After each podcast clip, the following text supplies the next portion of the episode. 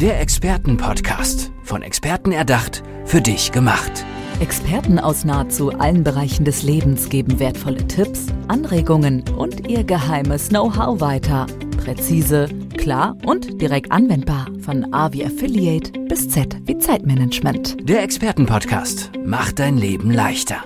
Ja, gerade jetzt nach der Pandemie haben viele Menschen das Gefühl, immer nur am Arbeiten zu sein. Das Potenzial für Burnout wird immer höher und genau darum soll es jetzt auch in meinem nächsten Gespräch gehen. Und dazu spreche ich jetzt mit Dr. Aurel Milke. Hallo Aurel, schön, dass du da bist. Hallo.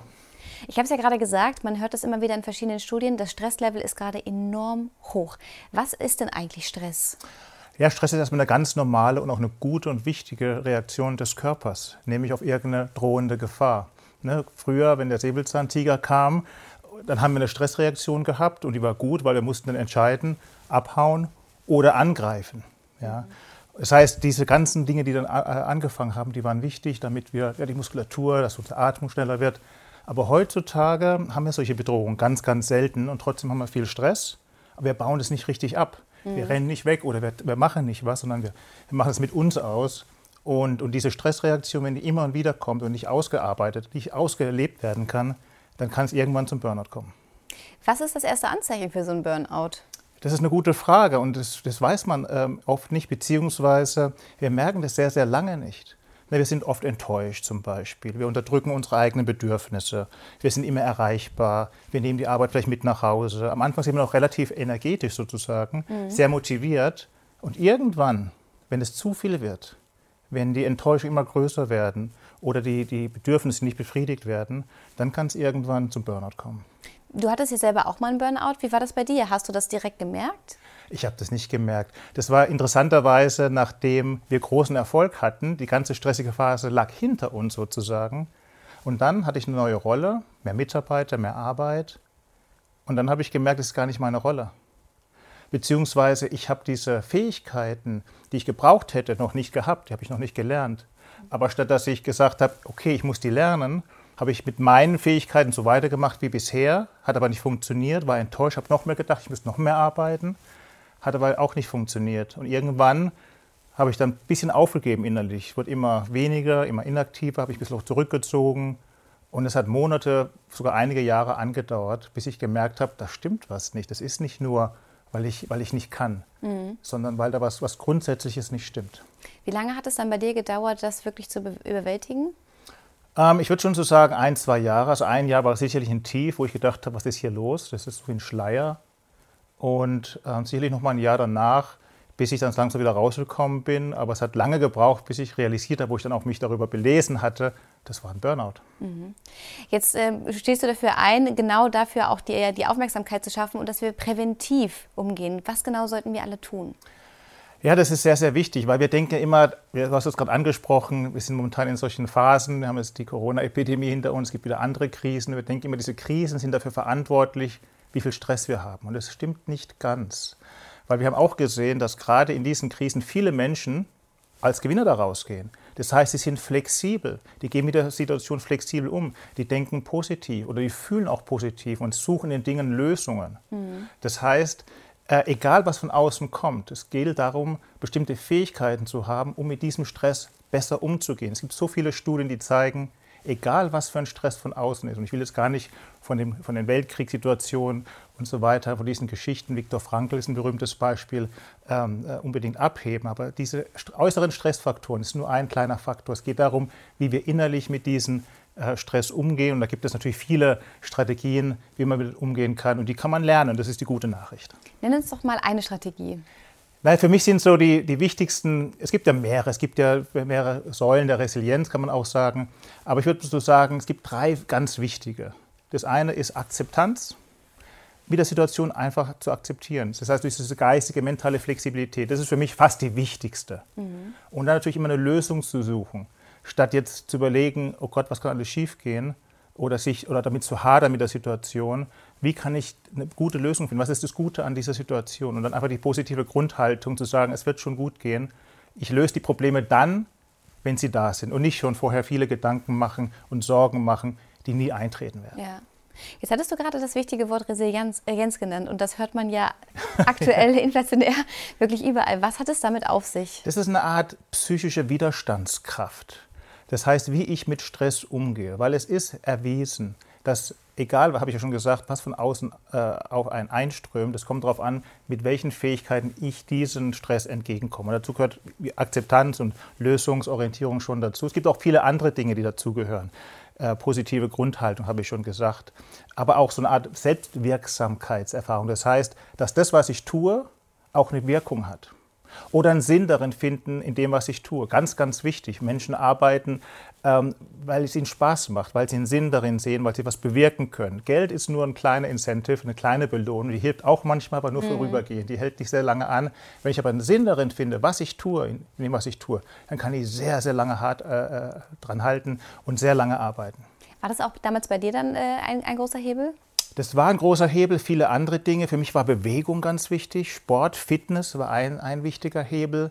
Ähm, aber dann auch, es geht ja auch um die Rollen. Das heißt, ich habe gesehen, das, was ich wirklich kann, mein Sinn, mein Ziel ist nicht unbedingt viele Menschen führen zu müssen, sondern in dem, wo ich Experte bin, da gut zu werden und da mein Wissen weiterzugeben. Mhm. Das heißt, ich habe meinen Sinn gefunden und ich habe auch gesehen, was mein Sinn nicht ist. Und dadurch habe ich mich dann wieder versöhnt und dann ging es auch wieder, obwohl der Stress in Anführungszeichen jetzt nicht kleiner wurde. Jetzt hast du uns auch ein Buch mitgebracht, wenn wir über das Thema nämlich der Bewegung sprechen. Erzähl mal, worum geht es in dem Buch? Naja, das habe ich äh, entwickelt, weil für mich war die Befreiung aus diesem ganzen Stress tatsächlich Bewegung. Ich habe angefangen, einmal die Woche Sport zu machen, habe es immer weiter gesteigert, habe dann Ausbildung gemacht zum Personal Trainer, Fitnesstrainer, Ernährungsberater und so weiter. Und ich finde, das ist ein wichtiger Hebel, weil Stress ist eine körperliche Reaktion. Die ganzen Hormone, die kommen, das, ich muss das verarbeiten. Und ähm, häufig, wir sind ja sehr stressbeladen, wir haben viel zu tun und mhm. wir denken, wir können nicht Sport machen, wir müssen Sport machen. Nein, das ist nicht wahr. Wir können ganz wenige Dinge machen. Einen Spaziergang mal, morgens zum Beispiel. Kleinere Dinge, kleines Workout zu Hause für fünf bis zehn Minuten. Deswegen habe ich extra dieses Buch gemacht für Menschen, die sehr viel beschäftigt sind, stressbeladen sind dass es nicht darum geht, einmal die Woche richtig zu powern, sondern dass es darum geht, mal jeden Tag mal fünf oder zehn Minuten etwas zu tun und trotzdem davon zu profitieren. Das ist nur ein Aspekt, aber Bewegung, Krafttraining ist so wichtig, nicht nur für die Fitness. Ähm, ich habe sogar gelesen, dass ähm, Bewegung, Krafttraining der wichtigste äh, äh, Faktor ist, zum Beispiel, um Alzheimer zu, äh, vorzubeugen. Also es gibt ganz, ganz viele Dinge, womit ich Bewegung und, und, und Fitness verbinden kann.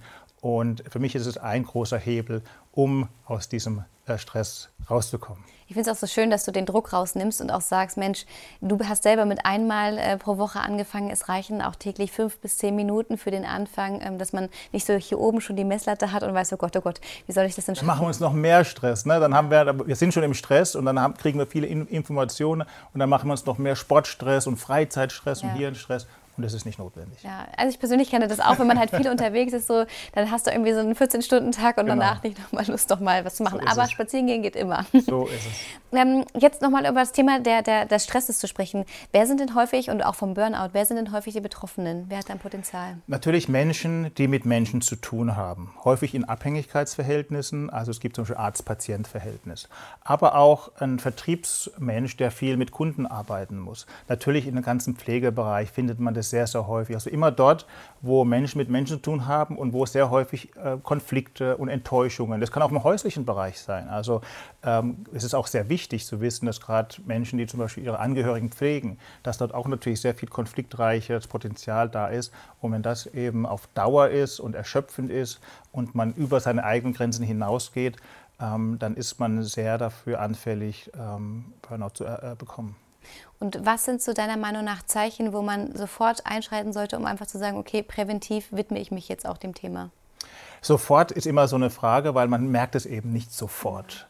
Das heißt, aber man merkt es natürlich, wenn man an seine, wenn die eigenen Ressourcen irgendwann erschöpft sind. Ähm, das heißt, immer dann, wenn ich merke, ich bin enttäuscht, ich, ich, ich habe dieses Unwohlgefühl in, in mir, äh, es, es, ich bin irgendwann erschöpft, ja, dann ist es an der Zeit, wirklich auch an sich zu denken. Wenn ich über, immer wieder über meine eigene Grenze hinausgehe, Dinge vermeide ähm, oder anfange, andere dafür verantwortlich zu machen, ja, manche sind auch aggressiv und werden zynisch gegenüber mhm. anderen. Wenn ich dieses Verhalten an mir spüre, ist es tatsächlich an der Zeit, ähm, etwas zu tun und mit kleinen Dingen anzufahren, um denen reicht manchmal zu sagen, nein, stopp, so nicht mit mir, ich mach, ich, das sind meine Grenzen, ja, ähm, ich will es anders machen. Und das ist auch ein sehr wichtiger erster Schritt. Wie bewertest du das denn eigentlich jetzt gerade auch hinsichtlich ähm, der neuen Flexibilität im Arbeitsbereich, dass man eben auch von zu Hause aus arbeiten kann, von unterwegs? Hat das mehr Potenzial für Stress oder nimmt das was raus? Sowohl als auch. Es geht immer noch, wie man damit umgeht. Also man denkt oft im Homeoffice, oh ja, ist ja, ist ja locker. Das, es gibt Untersuchungen, die sogar zeigen, dass ich mehr Stress zu Hause habe. Gerade dann, wenn ich die Dinge nicht teilen kann, weil es ist wichtig, auch die Arbeit räumlich zu teilen. Wenn alles irgendwie eins ist, dann ist es schwierig. Man braucht diese, diesen Abstand, um auch zu erholen. Deswegen gehen Leute in Urlaub woanders hin. Ja. Ja, deswegen ist es sehr, sehr wichtig, wenn ich die Möglichkeit zu Hause habe, wirklich einen eigenen Bereich zum Arbeiten habe, aber auch einen eigener definierter Bereich habe, wo meine Freizeit ist, dann ist es okay. Wenn die Dinge aber vermischt sind, ist es nicht okay und dann sollte man tatsächlich äh, Homeoffice eher vermeiden. Kann ich mich denn eigentlich auch an dich wenden, wenn ich jetzt genau mich angesprochen fühle hier beim Gespräch? Ja, selbstverständlich. Was bietest du denn alles an? Ja gut, ich biete ähm, Stressmanagement an, Resilienzerlangung. Das heißt, äh, die verschiedenen Techniken, die ich schon angesprochen habe, kann man trainieren.